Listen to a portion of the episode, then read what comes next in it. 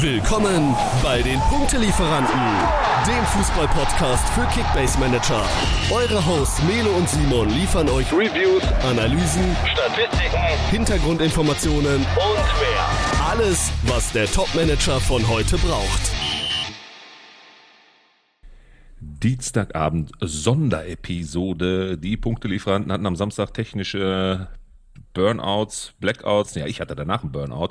Äh, wir haben die Episode nämlich einmal aufgezeichnet und aufgrund technischer Schwierigkeiten haben wir sie in eine Tonne gekloppt. Und jetzt ist der Dienstagabend dafür da, damit wir diese Episode wieder bei Sekunde Null anfangen, Simon. Uns ist nichts zu schade für unsere lieben Zuhörerinnen und Zuhörer, für die Mitmanagerinnen und Mitmanager. Wir nehmen sie auch fünfmal am Tag auf. Hauptsache, wir haben den perfekten Input für unsere lieben Zuhörerinnen und Zuhörer, sodass wir auch immer wieder sagen können, wir bringen über unseren Podcast, äh, die Punktelieferanten, einen guten Mehrwert ran. Was hältst du von dieser äh, Geschichte? Ähm, hast du den Schock überlebt, als ich dir gesagt habe, dass wir technische Probleme haben und nochmal neu aufzeichnen sollen? Ja. Also als ich, als du es mir gesagt hast, dann habe ich mich natürlich schon auch geärgert und fand es sehr schade, weil ich irgendwie das Gefühl hatte, es war schon eine sehr, sehr geile Episode. Aber wenn es nicht planmäßig klappt, dann äh, muss es halt irgendwie dazwischen geschoben werden. Und deswegen sitzen wir jetzt Dienstagabend dran. Sonderfolge. Dinge sind zwei. So sieht's aus. Also ich glaube, die heutige Folge, ähm, der Nachholtermin, so nenne ich es mal, der wird äh, kein Deutsch schlechter als am Samstag. Dann war Samstag quasi eine Generalprobe ne? für diese wirklich sehr, sehr wichtige Episode, denn wir machen äh, eine Sonderepisode daraus. Ja? Heute geht's für uns beide darum, im Detail mal über ein paar ganz interessante Namen zu diskutieren, die wir als naja, Spieler unterm Radar sehen ähm, entweder weil sie noch komplett underrated sind, ja, das Preis-Leistungs-Verhältnis unfassbar stark ist oder einfach weil wir der Meinung sind, die Leistung, die diese Leute bringen werden, da können wir schon uns aus dem Fenster lehnen und äh, ein paar Hot Takes raus, äh, rausknallen. Ähm, sind ein paar ganz gute Überraschungen dabei. Ne? Von daher, ich glaube, wir können auch direkt einsteigen. Ne? Wir haben ein paar Namen vor der Brust äh, und äh, ich würde auch sagen, wir gehen einfach die Liste von oben nach unten durch, ne? Nicht positionsgetreu, einfach los. Einfach los. Alle ja. sind sehr interessant. ja, am Samstag, als wir die Aufzeichnung gemacht haben, war dann noch live das Spiel Bremen. Ja, das erste Testspiel, oder das erste, naja, eines der letzten Testspiele, wenn nicht sogar das finale Final-Testspiel vor dem, äh, ja, großen äh, Trainingslager, glaube ich, oder? Sind die jetzt schon unterwegs oder mittendrin? Ich weiß gar nicht. Nee, die sind schon äh, seit etwas längerer Zeit im Trainingslager. Das ja. ist, ähm, genau, das Trainingslager neigt sich jetzt so langsam am Ende entgegen. Ah, okay. ähm, ich glaube, jetzt am Ende der Woche steht noch mal so ein Testspiel Doppelpack an. Ich glaube, das ist so ein Kurzturnier. Ähm, genau, wo sich dann duelliert wird und wo dann noch mal so Dinger ähm, in einem richtigen Spiel hart ausprobiert werden können. Und danach geht es dann wieder zurück nach Bremen und dann geht es da nochmal an den Feinschliff und dann dauert es echt nicht mehr lange, bis die Saison dann auch schon startet. Ne? Ja. Wir sind in Bremen und du hast nämlich einen ganz, ganz interessanten Namen äh, auf der Liste. Der hat nämlich am Samstag bei diesem Testspiel ganz schön rasiert mit zwei Dingern. Ne? Neben natürlich unserem Lücke, der auch zweimal getroffen hat, hast du Kovnatski auf der Liste. Äh, ist, glaube ich, gar nicht mehr so eine große Überraschung, ne? Ja, also ähm, der macht auf jeden Fall mächtig Eigenwerbung, denn äh, ja, in bislang drei Testspielen hat er insgesamt viermal getroffen. Du hast schon angesprochen, jetzt am vergangenen Wochenende gegen den Erstligisten aus der französischen Liga, den FC Toulouse, ähm, Doppelpack geschnürt. Ähm, auch im Training sich sehr treffsicher gezeigt, sehr spritzig gezeigt, ähm, ja, sehr lernwillig auch, so schnell wie möglich das System und die Spielidee von Bremen und von Ole Werner zu adaptieren. Und äh, der hatte bislang auch wirklich nur lobende Worte für ihn übrig. Und ähm, jetzt kommt das wirklich Interessante. Ole Werner lässt jetzt im Trainingslager ein neues Spielsystem trainieren. Und zwar mit drei Stürmern. Und äh, Kownatski bietet sich da als dritte Option für den Angriff echt an. Und äh, ja, ähm, es sieht so aus, als könnte Bremen zukünftig auch äh, mit Füllkrug, Duxch und Kownatski im Sturm auflaufen. Lass mich mal eben ganz kurz in das System gucken, der Bremer. Wer fällt denn dann, warte mal, lass mich mal eben schauen. 352, ne? Ist, oder ist es genau. ein 433? Nee, ein 352, ne? Oh. Genau. Aber wer das fällt denn dann bei dem 433 weg? Genau, 3-5-2 ist das angestammte System. Mhm. Genau, und vor, aus dem 3-5-2 würde dann äh, ein 3-4-3 werden. Also die Dreierkette hinten würde wohl so bestehen bleiben. Ja.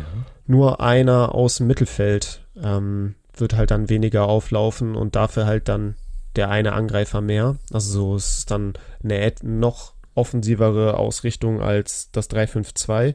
Ja. Und ähm, man würde dann wahrscheinlich ohne klassischen Sechser vor der Abwehr spielen. Das heißt nur mit zwei zentralen äh, Achtern, die dann im, im Fall der, einer vollen Fitness äh, Cater und Stay sein werden. Mhm. Und äh, der Sechser Grujew oder Groß, die würden halt dann rausgehen, sehr wahrscheinlich. Ah, nicht schlecht. Übrigens, wenn ich mal ein bisschen Werbung für dich machen darf, heute ist Dienstagabend, du nimmst morgen die Werder Bremen äh, Club-Podcast-Serie mit Janni von Kickbase auf, richtig? Und da geht's genau um Werder Genau. Bremen, ne? Mega. Ja, mo morgen Mittag äh, sitze ich mit äh, Janni von SDFSB, Spieltagssieger, Besieger von dem Podcast äh, zusammen und bespreche meinen Verein, den SV Werder Bremen. Ja. Da wird schlecht. sicherlich der Name Kovnatski auch nochmal fallen. Mhm, okay, siehst du, sage ich ja, deswegen keine so große Überraschung. Aber dann haben wir es zuerst bei den Punktelieferanten gehört. Und dann erst bei unserem großen Bruder STSB. So soll es sein. Ja, ja tipptopp, 9 Millionen Marktwert aktuell. Also sagst du, kannst, kann man sie einpacken, ne? Ja, 9 Millionen ist natürlich ähm, schon auch mittlerweile ein sehr stolzer Preis. Ähm, natürlich hat man nicht die hundertprozentige Gewissheit wie bei anderen Spielern, dass Kovnatski wirklich Stammspieler sein wird, beziehungsweise sehr, sehr häufig zum Einsatz kommen wird. Aber er ist nicht ohne Grund ablösefrei von Düsseldorf nach Bremen gegangen, äh, sondern er möchte wirklich sich da auch einen Stammplatz erkämpfen und er ist gekommen, um zu spielen und sich nicht nur als Backup für Füllkrug und Duxch auf die Bank zu setzen. Von daher finde ich ihn trotz des mittlerweile stolzen Preises von 9 Millionen immer noch sehr interessant. Und in Kickbase gibt es tatsächlich wenig namhafte Stürmer mit einer Menge Potenzial. Und äh, Kovnatski ist meiner Meinung nach einer von denen, die durchaus ein Potenzial oder ein vielversprechendes Potenzial mitbringen. Hm. Was interessiert die Zuhörerinnen und Zuhörer? Was macht der Jung an Punkten? Was glaubst du? Ja, also ich glaube, die, die 2000 Punkte wird er auf jeden Fall ähm, knacken. Und äh, alles darüber hinaus ist jetzt meiner Meinung nach erstmal äh, Bonus. Aber ich glaube, wir können uns schon auf eine stabile Punktesaison von ihm einstellen. Aber so eine ganz präzise Punkteprognose, ähm, dazu lasse ich mich nicht verleiten, weil das wirklich sehr risky ist. Sonst hätten wir wieder Futter für unseren Thesen Tuesday. Übrigens heute wieder äh, gerade ganz frisch gepostet auf Insta. Unsere äh, steile These, diesmal von unserem Kumpel Kickbase Number One, der gesagt hat, Wolfsburg kommt in die Top 5. Puh. Damit Das ist meine ist, äh, These von letzter Woche mit, mit Hofmann äh, und seinen keinen 3000 Punkten ja schon eigentlich schon wieder vergessen. Ne? Genau, die ist schnell, schnell vergessen. Das ist schon eine sehr steile These, über die sich, glaube ich, äh, etwas länger auch diskutieren lässt. Ja, ich bin gespannt. Ich glaube, die müssen wir an anderer Stelle nochmal genauer durchkauen. Ja. Naja, aber okay. Dann äh, gehen wir erstmal weiter. Vielleicht haben wir ja gleich nochmal ein oder zwei Namen, ähm, die vielleicht den Dortmundern helfen könnten. Oder auch nicht, weil sie dann weg sind. Ähm, gehen wir erstmal weiter zum nächsten, naja, nenne ich ihn mal Neuner äh, unterm Radar. Äh, du hast nämlich einen Bayern-Spieler mit unterm Radar äh, gepackt, den äh, Tell. Am Samstag, als wir darüber diskutiert haben, da dachte ich mir, was will der denn jetzt hier? Bayern, Tell unterm Radar, der sitzt doch eh auf der Bank und wenn, wenn Kane kommt, wer ist Tell? Aber ich glaube, wenn du nochmal deine Argumentation bringst, mh, mich hast du überzeugt am Samstag und wahrscheinlich auch den einen oder anderen Mitmanager jetzt. Ja, also mein, mein Take zu Tell ist, er ist ja ein sehr talentierter Stürmer, der auch schon vergangene Saison durch in seinen Kurzeinsätzen äh, gezeigt hat, dass er wirklich weiß, wo das Tor steht und äh, durchaus eine sehr, sehr hohe Qualität mitbringt. Aber er hat halt einfach das Problem, dass er sich ähm, in dem Star-Ensemble beim FC Bayern leider immer ähm, hinten anstellen muss und dass andere Spieler die Nase vor, vor ihm haben. Und es läuft ja sehr, sehr stark darauf hinaus, dass Harry Kane jetzt zum FC Bayern wechselt und dann ähm, ist die Tür ja mal komplett zu für Tell, denn wenn Kane fit ist und äh, Leistung bringt, wovon ich jetzt erstmal ausgehen würde, ähm, dann spielt er auch immer. Und äh, das wird halt dann schwierig für Tell, Aber sich weiterzuentwickeln. Meinst du, Kane wird von Anfang an dann direkt schon äh, reingeschmissen bei seinem Fitnesszustand? Ich glaube, in, in England, die sind ja gar nicht so weit ne, in der Vorbereitung. Jetzt, wenn er jetzt nach München wechselt, ich glaube, ein bisschen braucht er noch, oder? Bis er dann voll rein reinkommt. Oder zumindest mal 60 Minuten von Beginn an und dann hast du nochmal so einen Tell, der da 30 Minuten äh, hinten raus dann nochmal zum Einsatz kommt. Sollte er nicht, wie dein Take hier ist, gegebenenfalls noch verliehen werden. Ähm, hast aber trotzdem immer noch ein super Backup. Ich sag mal im Vergleich zum Choupo-Moting bei Bayern, ne? der auch mittlerweile knöchriger geworden ist. Ich glaube, der hat ja auch ein paar Wehwehchen. Ne? Der hat ja auch gar nicht die, die, die Vorbereitung mitgemacht, so wie ich es gelesen habe. Aber ähm, würdest du das, würdest du sagen, dass Tell, wenn er nicht wechselt, trotzdem seine Einsatzzeiten dann kommt, bekommt bei, bei den Bayern? Also ich fange mal vorne an. Ähm, ich glaube, Kane wird, wird schon fit zum FC Bayern kommen. Der hatte ja auch ähm, im Juni die Länderspiele mit England, äh, ist jetzt in der Vorbereitung mit Tottenham auch und, und hat da bislang alles mitgemacht, so wie, so wie ich es mitbekommen habe.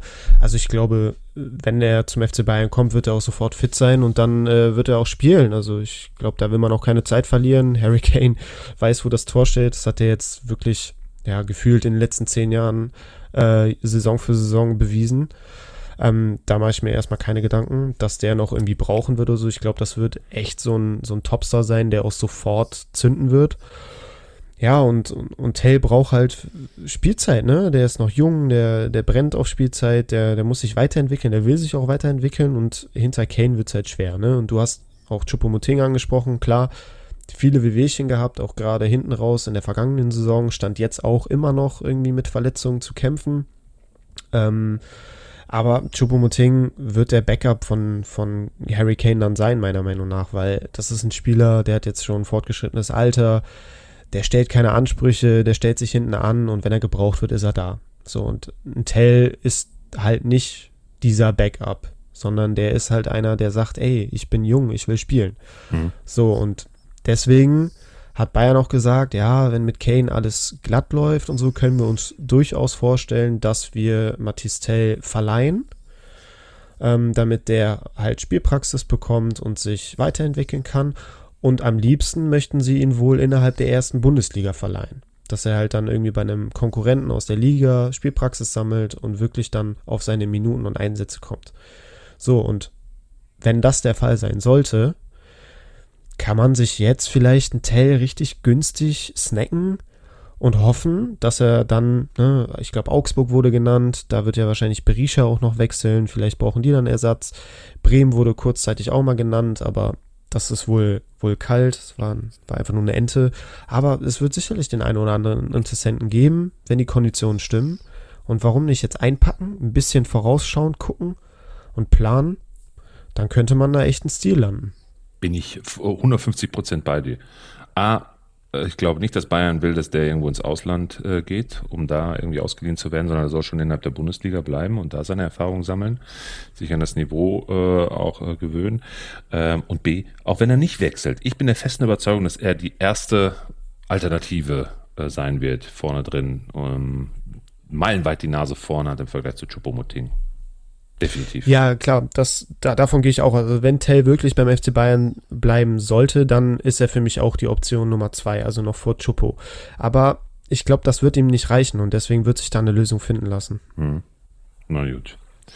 Ja, gehen wir mal von diesen ganzen Hirngespinstern weg zu richtigem, bodenständigem Ruhrpott-Fußball. Wir wechseln von Bayern nach Bochum. Ähm, da habe ich mich auch gefragt, hm, als du den Namen mir in der Vorbereitung genannt hast, da dachte ich mir, naja, okay. Äh, ich glaube, den hatten wir mal in einer der letzten ähm, Episoden der vergangenen Saison nochmal auf dem Schirm. Äh, ja, und so im Nachhinein habe ich mir dann gedacht, doch, passt. Kleiner, quirliger, äh, flinker, guter Fußballer, sauschnell, technisch sehr begabt. Ähm, wir sprechen von Antwi Ajay. Bei den Bochumern. Was meinst genau. du? Schlägt er ein? ja, Und wird also Bochum er, Meister?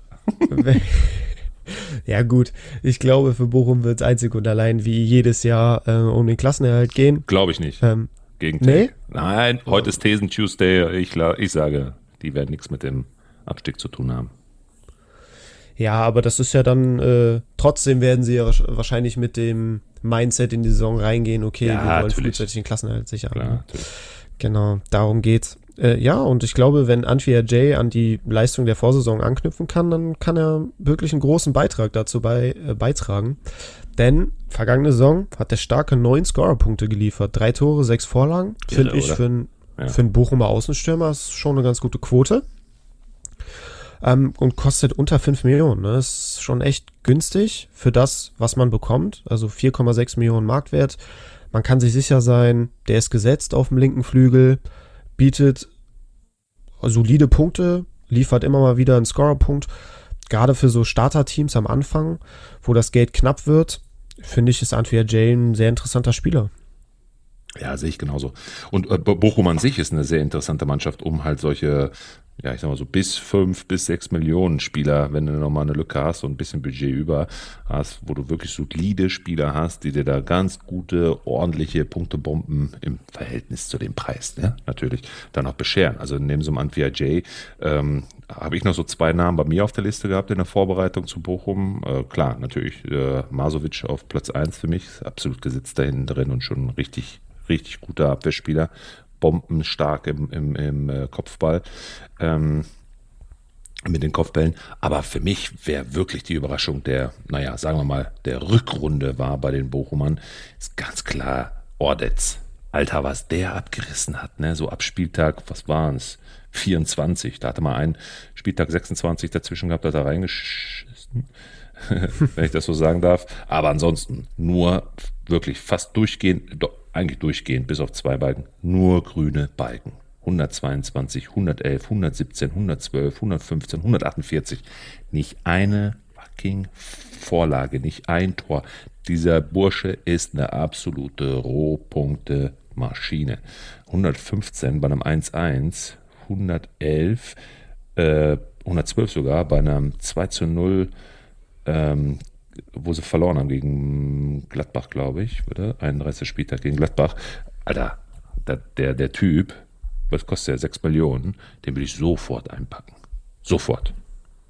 Ja, also ich bin, was, was seine Punktausbeute gerade im letzten Drittel der Vorsaison angeht, bin ich auch sehr überrascht gewesen. Ähm, echt, echt stark abgeliefert und den sollte man definitiv auf dem Zettel haben. Der kann nicht nur eine Alternative für die ersten zwei, drei Spieltage sein, bis man dann jemand Besseres gefunden hat, sondern ich glaube, der kann schon auch ein Spieler sein, den man über einen etwas längeren Zeitraum sein Team ja. hält, weil, ne, wenn er daran anknüpft, so, ich weiß, ich glaube, ein 70er Schnitt oder so, wenn er den ja. noch auf 75 bis 80 hochschraubt, was, was durchaus im Bereich des Möglichen liegt, dann äh, kann der echt äh, genau. eine gute Alternative werden. Für unter sieben Millionen. Und das Matchup ist super für Bochum. Ne? Gut, bis auf den zweiten Spieltag Derby gegen Bochum. Dass ich das mal sage. Bochum, Derby gegen Dortmund. Naja, ähm, äh, Stuttgart und Augsburg noch neben dem Dortmunder. Also da ist auf Augenhöhe meiner Meinung nach was drin. Spieltag 1 und 3. Definitiv ja. was drin, da kann ja, man was mitnehmen, ja. Also Bochum auf dem Zettel haben, Leute. Für die ersten drei Spieltage oder ja, ja. zumindest mal zwei von den ersten drei. Genau. Ja. genau. Gut, äh, wen haben wir noch am Zettel? Gehen wir mal weiter. Äh, Niklas Dorsch, da habe ich mir gesagt, spielt der überhaupt noch? Und warum zum Geier hast du den auf dem Zettel? Ähm, naja, bist du dir da so sicher, dass der Junge länger als zwei Spieltage durchhält, ohne dass er sich wieder verletzt, wenn er es überhaupt durch die Vorbereitung schafft? Ja, das ist das riesengroße Fragezeichen, was über Niklas Dorsch schwebt. Achillesferse, wahrscheinlich sogar im wahrsten Sinne des Wortes. Äh, er ist halt unfassbar verletzungsanfällig und kriegt es kaum hin, in einer Saison mal ähm, längerfristig fit zu bleiben, über drei, vier, fünf Monate am Stück. Ähm, ja, das ist halt wirklich extrem bitter, denn man hat gesehen oder man sieht es immer wieder, wenn er dann wirklich mal auf dem Platz steht und spielen kann, dann ah, bringt er auch eine enorme Qualität mit. Und der, der Junge kann zocken, der Junge ist echt ein guter Fußballer. Aber ähm, er muss halt wirklich fit bleiben, um, um wirklich auch mal dauerhaft Fuß zu fassen in der ersten Liga. Und deswegen ist das auch so ein, so ein Name, den ich in Klammern setzen würde, weil mir die Vergangenheit einfach gezeigt hat, dass es zu risky ist mit ihm. Aber wenn fit, sollte er gesetzt sein. Aktuell 5,4 Millionen Marktwert, ist nicht allzu teuer. Also wenn man ein paar Cent übrig hat, ein bisschen Risiko eingehen möchte, vielleicht noch ein Gamble braucht, dann äh, kann man mit Dorsch gehen. Aber ich glaube, ansonsten haben wir in der Liste etwas sicherere Varianten. Ja, bin ich bei dir, würde ich sofort auch abhaken und einfach, wer wirklich gamblen will und sich ähm, also quasi Harakiri Kickbase spielen möchte, der soll das machen. Äh, aber ja, ich verstehe schon deinen Gedanken dahinter. Also wenn er dann wirklich fit ist und die ersten fünf, sechs, sieben Spieltage, ähm, gut, der Auftakt sieht jetzt nicht ganz so spannend aus mit Gladbach und mit Bayern direkt äh, in den ersten zwei Spieltagen Augsburg schon ordentlich in die Grütze gegriffen. Aber dann kommt, wie wir gerade schon gesagt haben, Bochum auch auf Augenhöhe was. Also wenn er die ersten fünf, sechs, sieben Spieltage durchhält und stabil äh, performen könnte, hast du mit 5,4 Millionen jemanden, der sicherlich für einen 60er, 70er, 80er Schnitt doch gut ist im Mittelfeld. Ne? Genau, denke ich auch, ja. Ganz gute Einschätzung. Ja, ja. Okay. Na gut, dann lassen wir äh, schnell einen Haken hintermachen. Gehen wir nach Gladbach, haben wir ja gerade schon gesprochen. Äh, Luca Netz, aber da bin ich der festen Überzeugung, das ist letztendlich auch schon fast keiner mehr für unterm Radar, oder? Der ist ja eigentlich schon gesetzt jetzt. Ja, also nach dem Benzebaini-Abgang, äh, ja, ist er so die, die Top-Alternative auf links. Äh, hat ja auch schon vergangene Saison Benzebaini bei Verletzungen äh, und oder Sperren vertreten und das eigentlich immer recht solide gemacht. Ähm, hat ja zuvor auch bei Hertha schon Bundesliga-Luft schnuppern dürfen. Ähm, jetzt auch bei der U21-Europameisterschaft vor ein paar Wochen als Linksverteidiger gesetzt gewesen. Ja, ich finde den Jungen eigentlich immer ganz gut. Ich hätte mir auch schon äh, die letzten Saisons gewünscht, dass er ein bisschen mehr Spielzeit bekommt. Ich glaube, damit hat er auch selber gerechnet. War da ein bisschen schwierig, weil es bei Gladbach ja auch nicht ganz so einfach war vergangenes Jahr. Ja, jetzt kann er sich beweisen in der Vorbereitung, geht womöglich als Stammspieler in die Saison rein. Ähm, ja, denke ich auch alternativlos so auf der Seite, oder? Genau, ja, also Gladbach hat noch einen von Hertha jetzt im Sommer geholt aus der U19, den Kapitän, glaube ich, sogar Ulrich heißt er. Mhm, mhm. ähm, da wird jetzt schon in Foren spekuliert, ob, ob nicht sogar Ulrich äh, ähm, direkt starten wird. Aber dem Braten traue ich noch nicht so ganz. Da glaube ich schon, dass, dass Seoane erstmal auf Netz setzen wird, weil ähm, der verfügt halt einfach schon ein bisschen über Bundesliga-Erfahrung. Der hat schon das eine oder andere Spiel gemacht, der weiß, wie es läuft. Und dieser Ulrich, der ihm da im Nacken sitzt, der hat halt noch keine einzige Minute Bundesliga gespielt. Ne? Und deswegen glaube ich schon, dass Netz da einen Vorsprung hat. Oder, was ich jetzt auch noch nicht für völlig abwegig halte, ist, ähm, dass Gladbach auf links äh, sich nochmal verstärken wird. Äh, aktuell mhm. gibt es da keine Gerüchte oder ist noch niemand in der Pipeline. Aber wer weiß, wenn sich da noch irgendwelche Türen öffnen, vielleicht auch ähm, gegen Ende des Transferfensters, kann es, kann ich mir sehr gut vorstellen, dass, dass sie da vielleicht nochmal nachlegen werden. Okay, ja, 5,7 Millionen. Eigentlich meiner Meinung nach ein gesetzter, gesetzter Startelfer, ne? Genau, das war jetzt einfach nur. Kone und Player auf der Seite. Ja. Quankara vorne drin, ne? den er dann natürlich auch ein großer, bulliger Typ, ne? den er dann schön bedienen könnte mit seinen Flankenläufen. Mm, ja, ich bin jetzt nicht, man hört es ja auch wahrscheinlich ein bisschen raus, ne? ich bin jetzt nicht so der, der Fan. Ich finde, er braucht vielleicht noch mal eine Saison. Er wird jetzt nicht so diese Breakthrough-Season haben. Ähm, das sehe ich grundsätzlich Gladbach in Gänze einfach auch nicht. Ähm, aber ja, okay, wer, wer möchte, mitnehmen. Netzt ihn euch. okay, machen wir einen Haken hinter, gehen wir nach Leverkusen. Amiri, 5 Millionen.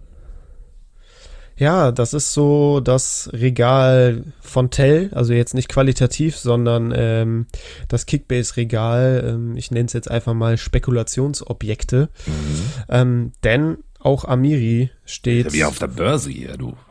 ja, wir müssen ja auch so ein bisschen äh, vorausschauend äh, Tipps geben. Ne? Ja, das man, ist gut, das ist gut. Dass die Leute Meinst auch du, der wechselt? Gibt es da Gerüchte? Hätte ja gar nicht umschirmen. Ja, ja, der hat ja sein äh, Vertragsangebot von Bayer Leverkusen zur Verlängerung abgelehnt, weil er äh, eine größere Rolle haben möchte und ähm, dauerhaft Stammspieler sein möchte. Ja. Und äh, diese Rolle kann ihm Leverkusen nicht bieten. Ne? Da hat man ja jetzt auch Scharka geholt und im Mittelfeld tummelt sich eh so einiges. Und ähm, da sind die Aus Aussichten auf Spielzeit eher gering für Amiri. Und deswegen strebt er einen Wechsel an. zuletzt wurden, äh, wurde er mit dem VfB Stuttgart und Werder Bremen in Verbindung gebracht und äh, Werder Bremen ist aktuell wohl recht heiß. Also ähm, mhm. die warten die jetzt selber noch. Ja, die warten jetzt noch äh, auf ein paar Verkäufe da deutet sich zum Beispiel heute der Abgang von Lee Buchanan an. Mhm. Der soll ein bisschen Geld in die Kassen spielen. Niklas Schmidt, ein zentraler Mittelfeldspieler, ähm, steht wohl kurz vorm Wechsel zu Toulouse.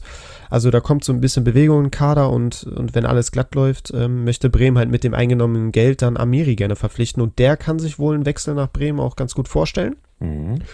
Würde für den Wechsel auch auf einiges an Gehalt verzichten. Ähm, aber er möchte halt einfach äh, wieder spielen und ähm, ja, eine große Rolle auch einnehmen. Wo passt der denn ins Spielsystem dann, wenn es ein, 3-4-3 gibt? Auf die Keter-Position oder wo ist er? Die, wird er dann Backup oder nein? Will er ja nicht, ne? Der wechselt ja nicht, um irgendwo Backup zu sein, wieder. Ja, also er wird dann allgemein den, den Konkurrenzkampf weiter ankurbeln. Das ist auch so ein großer Wunsch von Ole Werner. Ähm, äh, Spieler mit Qualität dazu gewinnen, die dann äh, auch dafür sorgen, dass im Training alle Vollgas geben, sich anbieten und so, dass einfach der Konkurrenzkampf hochgehalten wird, damit sich auch jeder pusht und äh, ja, einfach seine Höchstleistung ähm, da, da bietet. Mhm. Ähm, aber ja, Cater hat sich ja verletzt, der wird wohl die ersten Spieltage nicht Ach, nee. mitspielen können. ja, leider Gottes. Einige würden sagen, war zu erwarten, andere sagen, schade. ähm, ja, nichtsdestotrotz, äh, ja, braucht man da dann auf jeden Fall einen Ersatz dann für die, für die ersten Spiele und äh, Amiri wäre natürlich äh, ja, prädestiniert für diese Rolle auch da als Achter äh, mit, mit einem Offensivdrang. Ähm, aber auch in einem, in einem 3-4-3 in einer Raute im Mittelfeld kann ich mir Amiri auch ganz gut als Zehner hinter einer Doppelspitze oder hinter der Dreierspitze dann ähm, ganz gut vorstellen. Ja, wird spannend zu sehen, aber ich mhm. glaube, Amiri passt ganz gut rein, so in Bremen. Ja, wenn er dann dahin wechselt, ne? genau, wenn er dahin wechselt, ja, das, das, äh, sind alles so die, die Gerüchte, die man halt liest und hört. Ähm, ja, aber ich kann mir sehr gut vorstellen, dass Amiri innerhalb der ersten Bundesliga wechseln wird. Oh. Wenn nicht nach Bremen, dann vielleicht zu einem anderen Verein. Heiß aktuell 5 Millionen. Ja, aktuell 5 Millionen. Spekulationsobjekt. Gut. Genau. Packe ich mir mal direkt auf die Scout-Liste hier, warte. Bei okay. uns in der äh, Creator-Liga. Ja. Und oh, sonst? Mann. Nee, wobei, ach, das geht gar nicht. Ne, wir haben, wir haben ja nur eine Beschränkung von zwei Spielern pro Team und ich habe ja schon mit Grimaldo und mit Wirz ja die beiden Leverkusener. Das heißt, ihr würdet es mir gar nicht erlauben, den, den reinzuholen. Es sei denn, er wechselt vor dem 1. August, denn ab dem 1. August geht es ja los bei uns. Ne? So, noch nicht, aber noch nicht. vielleicht ja, ist weiß. bis dahin schon was passiert. Genau.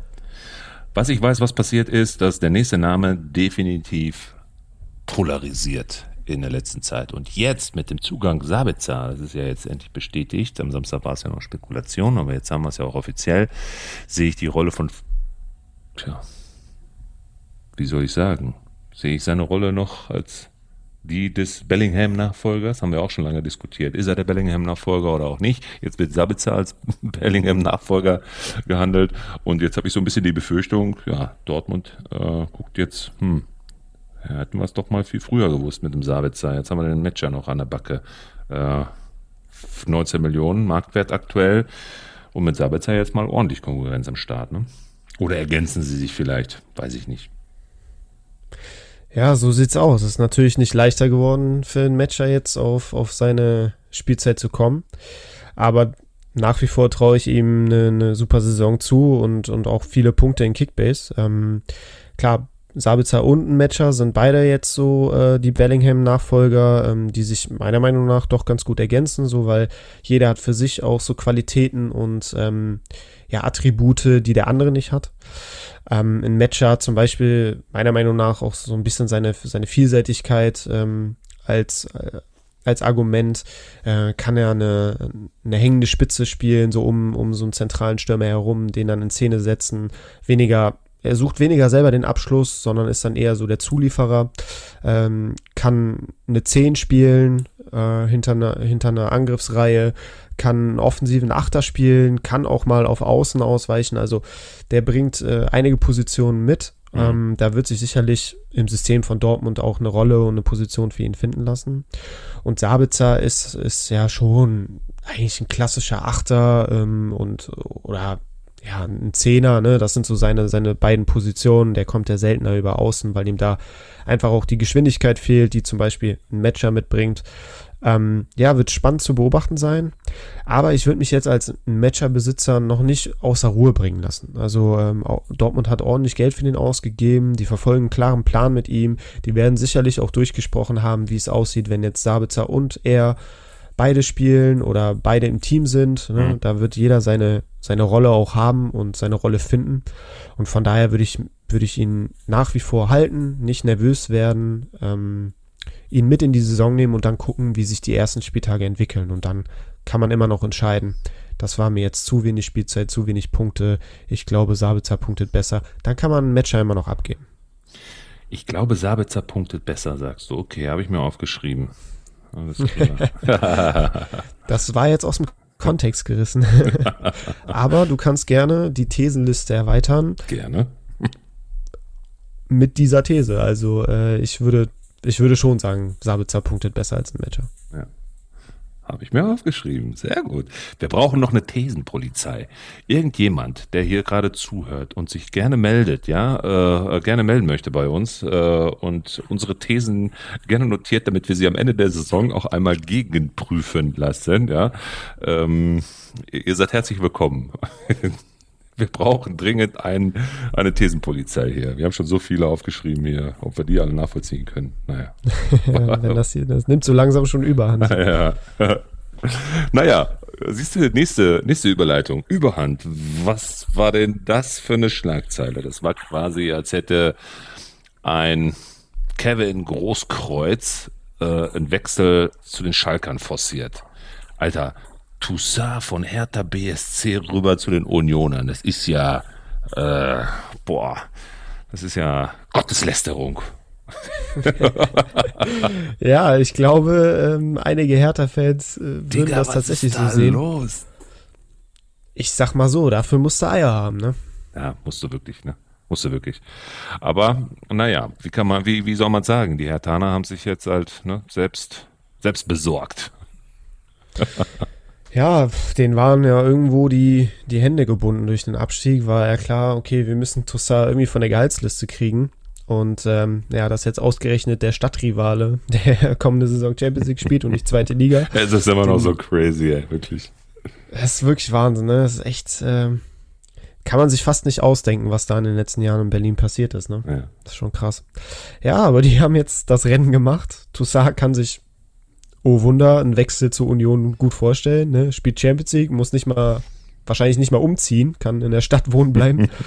äh, also leichter geht's ja kaum. Ja, fährt noch ein bisschen äh, also, länger mit der S-Bahn wahrscheinlich jetzt in Süden. Ja, genau, und, und muss in der Kabine das Trikot wechseln, aber das kriegt er wohl auch noch hin. Ja, ist meiner Meinung nach ein Top-Transfer für Union, weil Passt ich fand, rein. ich fand Toussaint war wenn es einen Lichtblick letzte Saison bei Hertha gab, dann war es in meinen Augen schon Toussaint, der zumindest mal, was das Kämpferische oder was die Basics des, äh, des Fußballs angeht, ähm, ansprechende Leistungen gezeigt.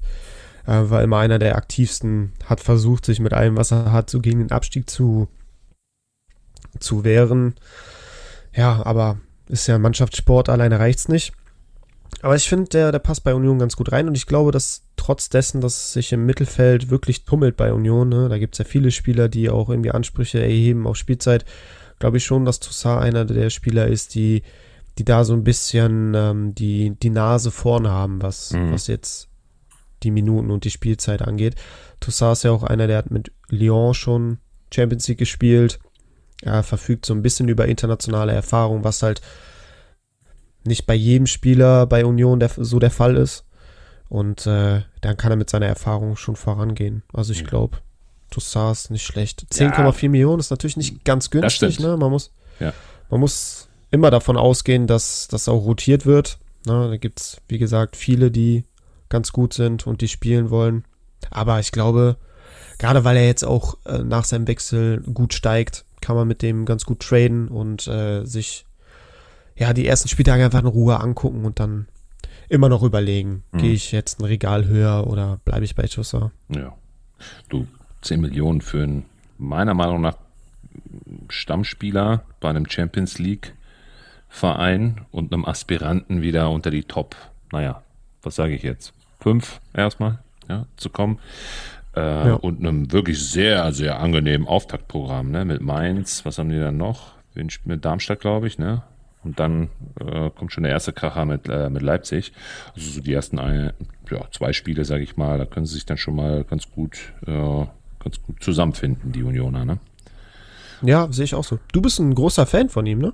Ich bin sehr, sehr großer Fan von ihm. Ähm, auch schon zu Hertaner Zeiten, muss ich ganz ehrlich sagen. Also ich finde ihn auch wirklich hervorragend, weil er sehr gute, naja, ich sage jetzt mal, er ist jetzt nicht so die, die Rohpunkte-Maschine, aber er kann sich zu einer Rohpunkte-Maschine entwickeln. Er hat auch schon mal ganz gut gezeigt, dass er auch ohne Torbeteiligung, also entweder in einer Vorlage oder einem Tor, schon ganz gute Punkte machen kann. Ich glaube, der hat mal irgendwie so zum, zum, zum letzten Drittel hin ganz gute äh, Punktebomben hingelegt, mal so eine 212er Bombe mit einer Vorlage nur, ne? also auch wirklich ein sehr, sehr gutes äh, äh, Spiel. In Berlin gegen Gladbach hat er was gemacht. In Dortmund hat er trotz dass sie 4-1 verloren haben, 124 Punkte gemacht. 111er, dann nochmal gegen Augsburg, Spieltag danach, also 106, dann die letzten vier Spiele, 140, 122, 170.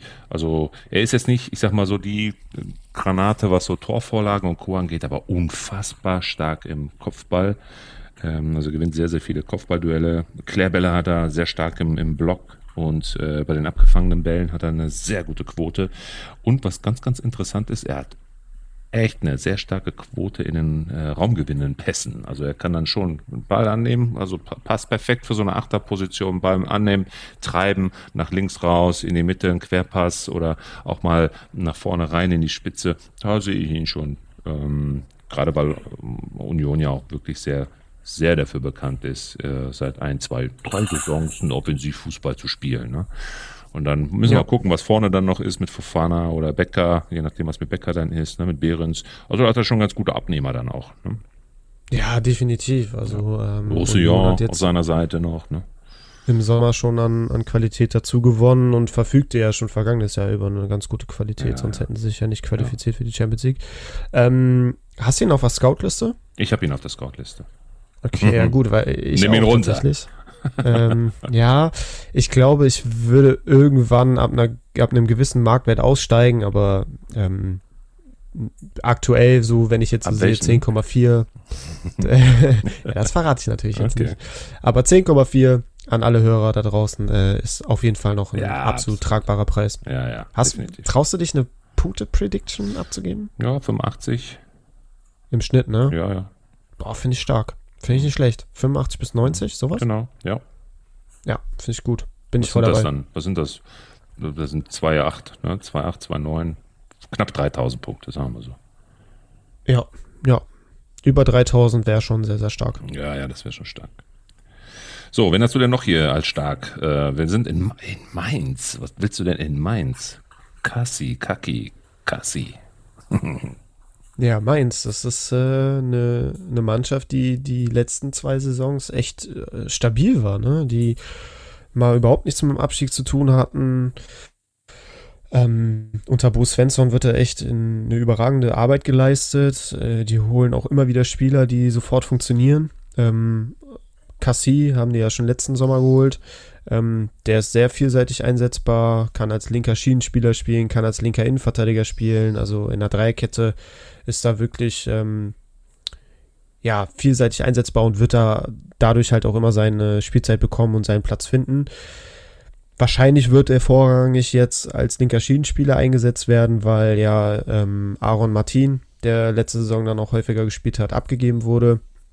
Und äh, dadurch wird jetzt die Position frei ja, 5,3 Millionen für einen Stammspieler bei einem Mittelfeldteam, der durchaus stabil punktet. Mhm. Äh, Finde ich, kann man machen, ne? Gerade ja, auch so für den Start.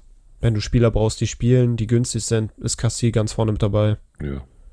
Sehe ich ähnlich. Drei Scorer, okay, 31 Einsätze, davon 23 meiner Startelf, wird jetzt deutlich mehr zum Einsatz kommen. 60er Schnitt. Bisschen zu teuer, meiner Meinung nach, aber er hat jetzt auch eine fallende Kurve, also vielleicht kriegt man den noch unter 5. Müssen wir mal schauen, ähm, je nachdem, wie sich das dann noch entwickelt. Aber ja, ich teile auch deine Meinung zu den Mainzern. Ich bin ein riesen Fan der, des, des Vereins an sich, weil, und da kommen wir auch schon zur nächsten Personalie, wir haben ja beide dann auch in der Vorbereitung auch den gleichen Namen, den wir jetzt ähm, auch hier äh, diskutieren, mit auf der Liste. Mein ähm, Ex-Schalker, den, den äh, Kraus, der ja jetzt auch dahin gewechselt ist. Und ich finde, das ist einfach, das passt wie Arsch auf Eimer. Ne? Weil Mainz an sich, und das ist das, was ich gerade sagen wollte, ist einfach ein so toller Verein, weil sie sehr viel dafür tun, gerade junge Spieler zu entwickeln, die jetzt gerade vom Sprung, weiß ich nicht, aus dem Amateurbereich in den Profifußball sind oder aus der eigenen Jugend kommen und sich entwickeln wollen. Also da hast du schon mit Mainz eine sehr, sehr gute Station, die ersten drei, vier Jahre im Profifußball dich zu entwickeln und dann auch äh, an, ich sag mal, höherklassige oder höher positionierte, so rum, äh, höherklassig, höher positionierte Mannschaften dann abgegeben zu werden. Ne? Also ähm, Kraus da im Mittelfeld neben dem Cassie ist äh, keine so eine schlechte Kombi dann. Ne? Nee, also ich finde, das passt echt äh, richtig gut zusammen. Ähm, hätte ich mir einen Verein für Tom Kraus aussuchen können, hätte ich wahrscheinlich auch Mainz genommen, weil ja. ähm, da im, im, Zentrum wird ja auch noch gesucht, da wird sehr wahrscheinlich äh, Barrero noch abgegeben ähm, und dann brauchen die halt einfach einen Zentrumspieler. Haben tatsächlich auch etwas tiefer in die Tasche gegriffen, meiner Meinung nach, für, für Kraus. Äh, der hat zwar letzte Saison bei Schalke ähm, wirklich gut gespielt und ja. war so einer der Lichtblicke auch, ja. ne, absolut gesetzt für sein junges genau. Alter. Ja. Echt stark gemacht. Aber ich glaube, die haben 5 Millionen Ablöse bezahlt plus 2 Millionen mögliche Boni. Mhm. Also ist ja jetzt auch nicht ganz günstig für, für Mainzer Verhältnisse. Das heißt, ich lese da halt immer raus, dass man dann mit so einem Spieler, wenn man so eine Summe in die Hand nimmt, dann auch einen konkreten Plan verfolgt und den dann nicht nur auf die Bank setzt, sondern den dann auch für die Startelf einplant. Hat natürlich jetzt seit seinem Wechsel enormen Anstieg äh, erfahren in Kickbase. Mhm. Ich glaube, zu dem Zeitpunkt, als der Wechsel bekannt wurde, lag er bei 3,5 Millionen oder so. Inzwischen ist er halt 5 Millionen gestiegen und mittlerweile bei 8,5 Millionen. Ist natürlich nicht ganz günstig, aber wir beide gehen davon aus, dass er spielen wird und dann. Ähm, der wird 32 Spieltage durchspielen, mindestens, sage ich dir. Die hat er nämlich auch bei äh, den Schalkern durchgespielt. War, glaube ich, der Einzige, der ähm, diese Spielzeiten vorweisen kann. Zwei Tore gemacht, jetzt nicht so die Vorlagenbombe und jetzt auch nicht so der offensiv eingestellte, aber einfach eine richtige Kämpfersau. Der hat das Herz am rechten Fleck, passt perfekt zu Schalke, jetzt zu den Mainzern, kann sich da weiterentwickeln und dann den nächsten Schritt gehen. Unglaubliche Zweikampfquote, irre, wirklich irre. Und ähm, ja, hat aber immer noch einen ganz guten Zug zum Tor und kann auch nochmal einen Querpass legen und mit einem Mallorca davor, ne, hat man da, glaube ich, auch einen sehr, sehr angenehmen Abnehmer für diese ganzen Dinge, die der Kraus da veranstalten wird. Ja, also ich kann mir auch tatsächlich sehr, sehr gut vorstellen, dass Kraus ähm, deutlich mehr Offensivaktionen haben ja, wird bei ja, Mainz ja. als noch vergangenes Jahr bei Schalke. Einfach weil die, weil die Spielanlage und die Qualität um ihn herum natürlich auch etwas höher ist und die Spielanlage etwas offensiver ist, als es damals, also letztes Jahr bei Schalke war. Ähm, und das wird sich natürlich auch auf seine Punkte im Normalfall positiv auswirken. Ja. So, und dann hast du noch zwei Neuzugänge jetzt. Bader und Manu. Genau, also du ich zwei Neuzugänge unterm Radar hast. Das hat mich echt gewundert. Oh, wobei drei. Clara kommt jetzt auch noch dazu. Drei. Genau. Genau, drei Darmstädter. Ähm, mhm. Speziell, wenn das Geld knapp wird. Ne, wenn man dann wirklich auf die Big Boys gegangen ist und dann ordentlich overpaid hat und äh, das Geld immer weniger wird, aber man noch Kaderplätze frei hat, beziehungsweise Startelfplätze füllen muss, da kommen dann immer die Aufsteiger ins Spiel, so weil da guckt man sich dann, oh, okay, ich habe jetzt nicht mehr so viel Geld, gucke ich mir doch mal an, wer bei den, wer bei Darmstadt, wer bei Heidenheim äh, Potenzial hat, wer könnte spielen, och, die sind nicht teuer, die hole ich mir ins Team, ich brauche Hauptsache irgendeinen Spieler, der halt punktet.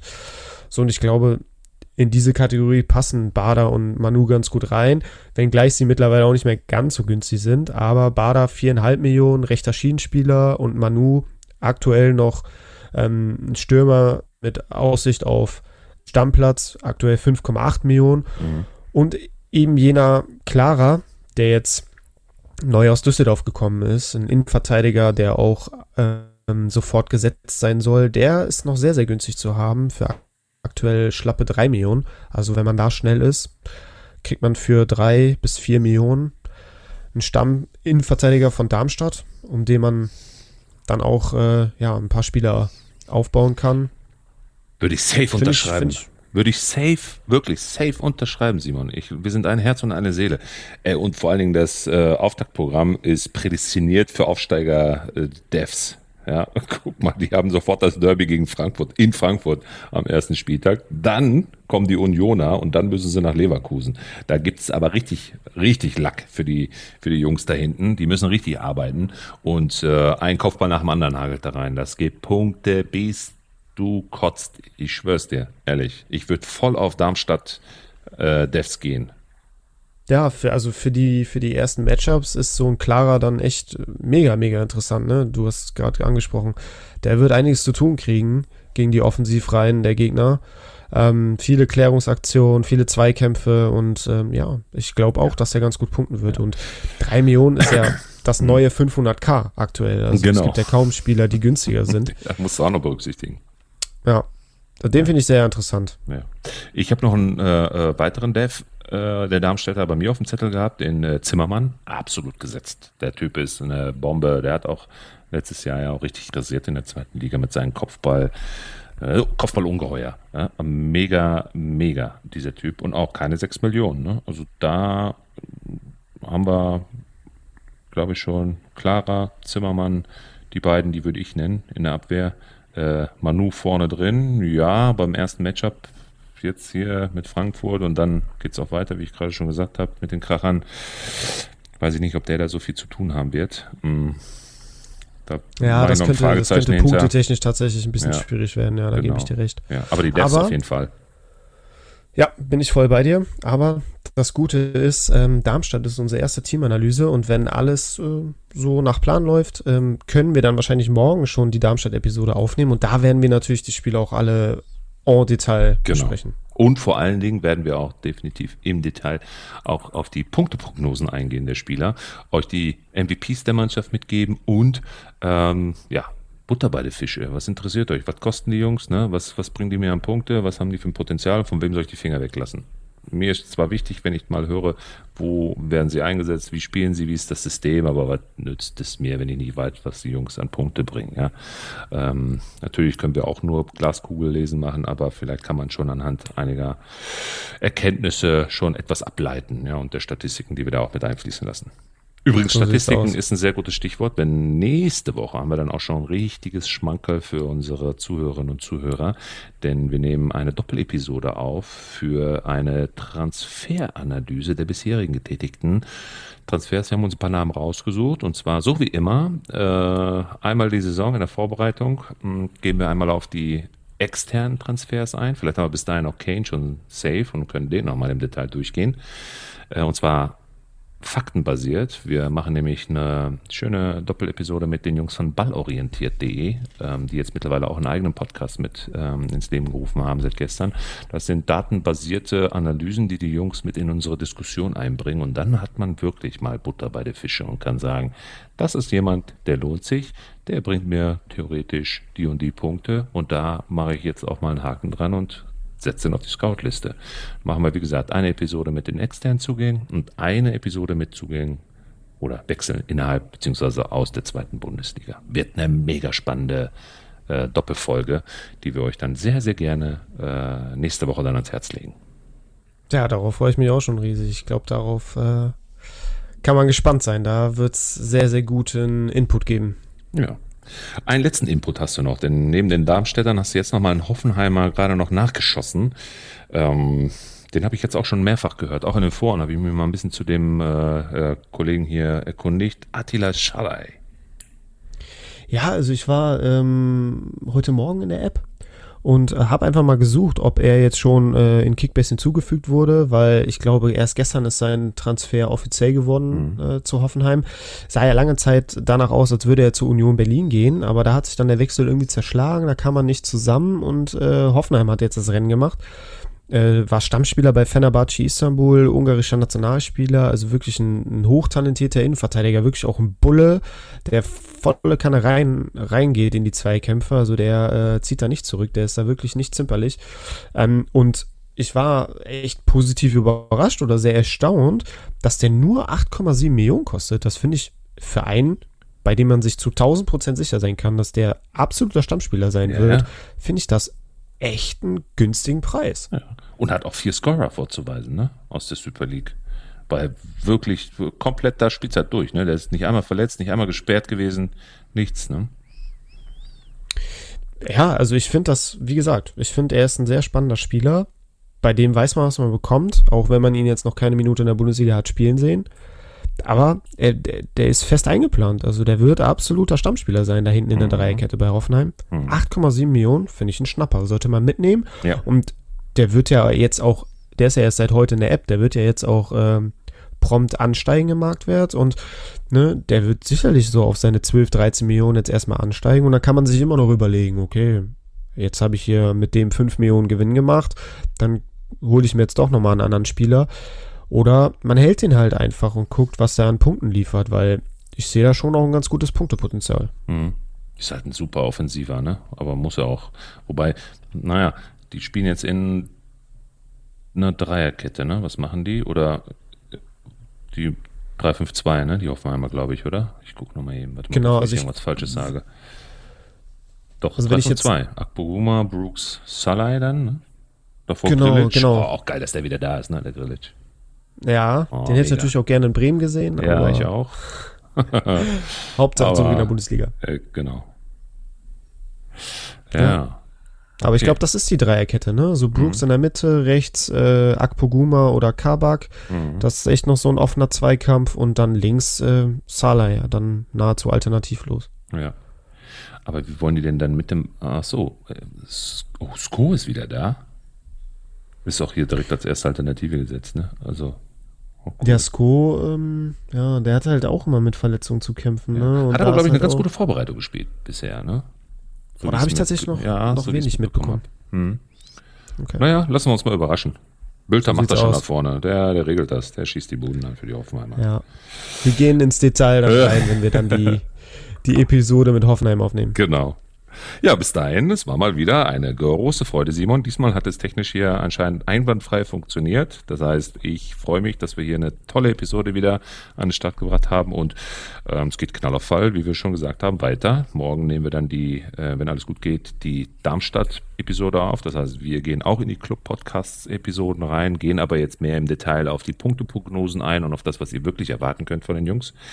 Und ähm, freue mich auf deine Episode morgen äh, direkt mit dem Kickbase Podcast über Bremen. Da höre ich sofort rein und äh, freue mich, dass ähm, du uns da vertreten darfst. Und äh, so geht es jetzt die nächsten Tage und hoffentlich dann auch Wochen und Monate weiter, dass wir immer wieder den besten Mehrwert in unserem Podcast äh, mitgeben dürfen. Und ja, wir freuen uns, wenn ihr unseren Podcast hier bewertet, wenn wir das mal so erwähnen dürfen. Ähm, hoffe, das gefällt euch. Ihr könnt auch gerne Feedback abgeben, was euch auch nicht gefallen hat oder was wir besser machen können. Ähm, sehr, sehr gerne könnt ihr überall kommentieren, entweder bei unseren Insta-Seiten oder direkt bei Spotify oder Apple oder Deezer, wo auch immer ihr das Ding hier hört.